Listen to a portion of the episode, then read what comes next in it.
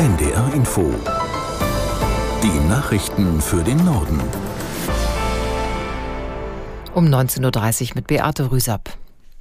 An der deutschen Ostseeküste wird eine schwere Sturmflut erwartet. Zahlreiche Straßen in den Küstenorten sind schon überschwemmt worden. Der Hochwasserscheitelpunkt wird, je nach Ort, allerdings erst am Abend bzw. in der Nacht erwartet. Aus Lübeck, Hauke Bülow. Besonders betroffen ist Flensburg. Dort wird die höchste Sturmflut seit 100 Jahren erwartet. Fachleute rechnen damit, dass die Wasserpegel in den kommenden Stunden auf rund zwei Meter über den normalen Wert klettern werden. In vielen Straßen rund um den Hafen steht das Wasser bereits kniehoch.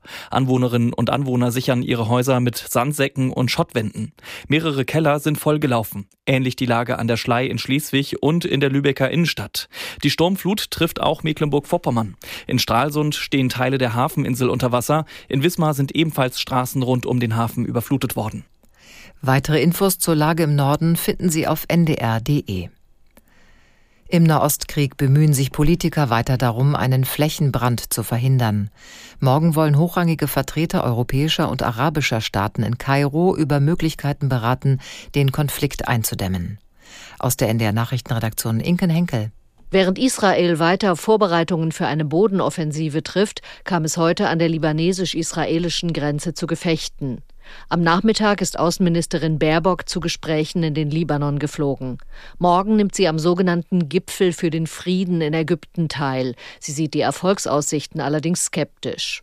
Auch UN-Generalsekretär Guterres, Palästinenser Präsident Abbas und der türkische Präsident Erdogan werden in Kairo erwartet. Außerdem EU-Ratspräsident Michel und die Außenminister von Frankreich und Großbritannien. Israel ist bei dem Krisengipfel nicht vertreten.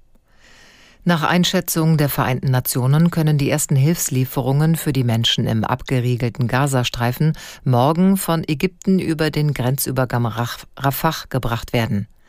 Ein Sprecher von UN-Nothilfekoordinator Griffiths erklärte, man sei in intensiven und fortgeschrittenen Verhandlungen mit allen relevanten Seiten.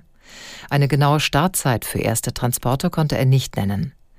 Der staatsnahe ägyptische Sender Al-Kahira News hatte berichtet, der Rafah-Grenzübergang werde noch heute öffnen.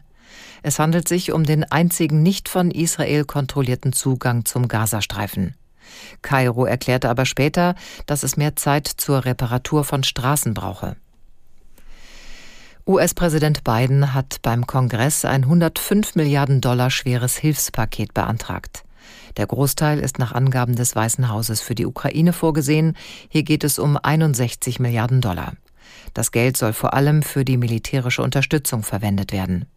Für Israel sind den Angaben zufolge 14 Milliarden vorgesehen. Damit soll etwa das Raketenabwehrsystem des Landes gestärkt werden. Das waren die Nachrichten.